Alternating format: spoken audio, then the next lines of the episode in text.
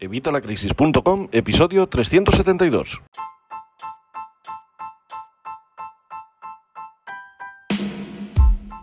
Hola, buenos días, buenas tardes o buenas noches. Soy Javier Fuentes de Vitalacrisis.com y hoy vamos a hablar de tres herramientas clave que tienes que empezar a aplicar ya mismo para mejorar la salud de tus finanzas personales, para mejorar tu salud financiera. Te las voy a contar en el episodio de hoy y es que en periodos de crisis lo que suele ocurrir es que los pequeños ahorradores, los pequeños inversores, que son los que están desinformados, son los que al final pagan el pato. ¿Por qué? Porque reaccionan por miedo. Tenemos que tener educación financiera, tenemos que aprender cosas que ahora mismo desconocemos y que simplemente sabiendo eso iba a mejorar mejorar nuestra situación muchísimo. Así que es lo que vamos a ver en el episodio de hoy, pero ya sabes, como siempre, antes evitalacrisis.com, cursos y recursos de educación financiera y finanzas personales, donde vas a encontrar todo lo necesario para mejorar tu salud financiera, para aprender a ahorrar, para aprender a invertir, para aprender a generar patrimonio, para aprender a proteger tu dinero. Todo esto lo tienes en evitalacrisis.com y estamos a 12 euros al mes, que te recuerdo que son los únicos cursos que se pagan solos. Porque si haces todo lo que yo te recomiendo en mis cursos, vas a generar, vas a ahorrar y vas a ganar muchísimo más que estos 12 euros. Así que no dejes pasar esta oportunidad?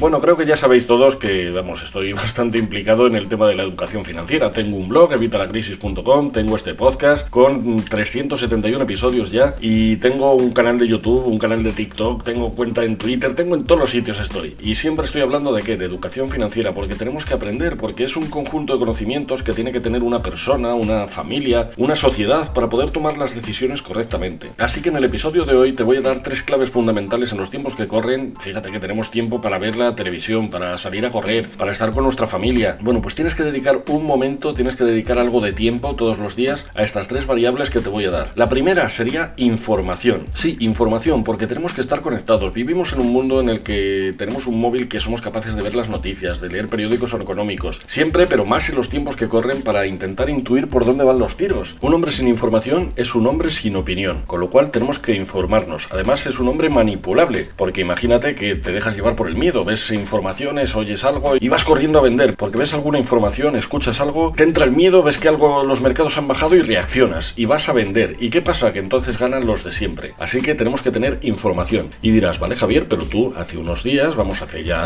bastante tiempo, nos hablaste de la dieta hipoinformativa. Sí, correcto, yo estoy a favor de la dieta hipoinformativa. De hecho, llevo, pues fácil, son ya tres años que no veo la televisión y no escucho la radio. Yo solamente veo contenidos en demanda, es decir, veo películas, veo series, veo contenido de los temas que me interesan, pero lo veo yo. Yo soy el que elige qué ve en cada momento. No utilizo la televisión tradicional o los medios de comunicación tradicionales, ni la radio tradicional, ni los periódicos tradicionales. Yo elijo minuciosamente qué es lo que veo, qué es lo que leo y qué es lo que escucho. Así que esto casa perfectamente con la dieta hipoinformativa. Tú tienes tu dieta hipoinformativa, no estás expuesto a los grandes medios y sin embargo a lo mejor hay veces que escuchas cosas de los grandes medios. Yo también, ¿eh? No te creas tú que solo escucho cuatro descerebrados, no, no. Escucho, veo y atiendo a noticias en los principales medios, por supuesto, pero cuando yo las quiero ver, cuando yo quiero saber algo sobre el tema y las contrasto detenidamente, es decir, comparo dos o tres medios, tres o cuatro medios según el día, según la noticia, y veo qué es la realidad, cuál es la realidad detrás de esa noticia, porque tú sabes que según donde la veas, te la cuentan de una forma o de otra. Así que sí, puedes tener tu dieta informativa, pero puedes mantener la información. La segunda herramienta, la segunda clave que no podemos perder, sería la formación. Hoy en día hay un montón de gente que está aprendiendo cursos de cocina, cursos de idiomas. Puedes encontrar en las redes sociales gente a la que seguir, que te pueda formar. Pues, por ejemplo, sígueme a mí, ya me puedes seguir, ya te digo, en todos los sitios estoy, en YouTube, en Instagram, en TikTok, en Twitter, en Facebook, en todos los sitios estoy. Lo que tienes que encontrar es algo de tiempo. No te digo que dediques todo tu tiempo o que pierdas cuatro horas al día, no, pero tienes que formarte, tienes que conseguir ciertos conocimientos. Así que procura encontrar información. En Internet tienes un montón de formación gratuita, mucha formación que te va a permitir aprender cosas que ahora mismo desconoces. evitalacrisis.com, aparte de los cursos y recursos de educación financiera y finanzas personales, tienes un montón de contenido gratuito que puedes acceder directamente. Pero vamos, ya te digo, 12 euros al mes y además ya te digo, se pagan solos. Pero tienes un montón de contenido gratuito. Y además no te digo que me sigas a mí, puedes seguir a cualquiera, cualquiera que tenga algo que enseñarte de lo que tú quieres aprender.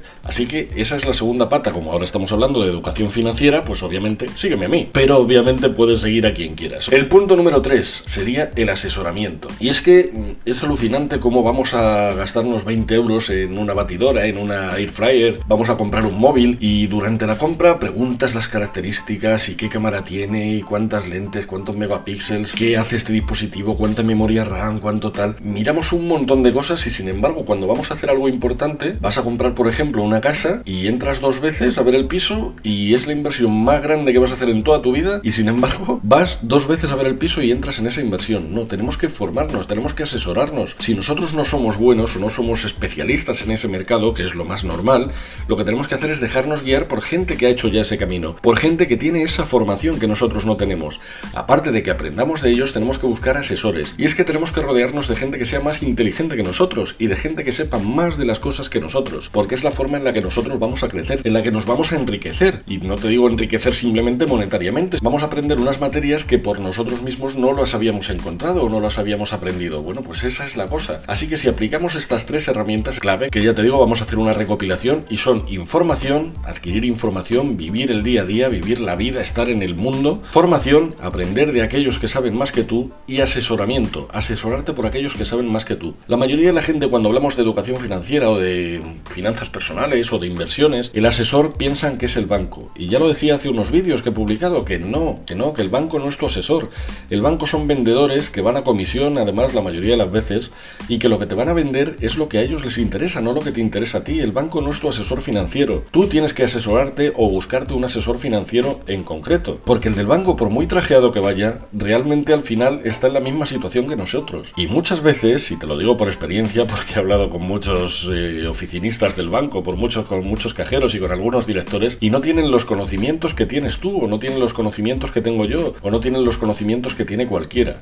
Porque al final saben lo mismo que sabemos los demás, y ellos sí sabrán mucho de sus productos, pero no saben al final de lo que es asesorarte, porque ellos están mal asesorados ya de por sí. Así que lo que tienes que hacer es buscar un asesor concreto. Y si vas a buscar un coche, tendrás que hablar con un mecánico que sea el que sabe de ese coche. Y si vas a comprar una casa, busca un asesor inmobiliario que te pueda asesorar, o busca un experto inmobiliario, busca a alguien que se encargue de hacer eso en su día a día. Tienes que buscar gente que sepa, gente que haya hecho eso ya en su vida y que tenga cierto expertise, que tenga una experiencia, que realmente haya hecho lo que estamos hablando. Porque luego mucha gente te habla de mil cosas y al final ellos no lo hacen. Ya sabes que yo todo lo que te cuento aquí, al final son experiencias mías personales, son experiencias que yo he ido viviendo. Yo no soy ningún experto, ningún experto al uso al menos, yo soy un aprendiz perpetuo. Yo he aprendido esto porque tuve dos bancarrotas y tuve que salir de ellas. Y tuve que aprender cómo funcionaba el dinero y tuve que aprender cómo salir de deudas y tuve que aprender cómo invertir y tuve que aprender cómo proteger mi dinero y cómo hacerlo crecer. Y eso es lo que te estoy contando aquí en evitalacrisis.com, en el podcast, en todos los sitios, porque es lo que yo he ido aprendiendo, es mi camino. Así que bueno, pues si te gusta cómo yo explico las cosas, si tú crees que yo puedo ayudarte, pues asesórate conmigo. Que no, pues busca cualquier asesor que tú confíes, alguien que te dé cierta confianza, que tú creas que puede ayudarte. Y ese asesor, y te repito, no solo hablo del tema financiero, sino de cualquiera, ese asesor ha pasado ya por donde tú vas a pasar, así que te puede evitar un montón de errores. Bueno, yo creo que ha quedado bastante claro, así que recuerda información, formación y asesoramiento, por favor. El dinero no es lo más importante, pero es muy importante y es algo con lo que vamos a vivir toda la vida.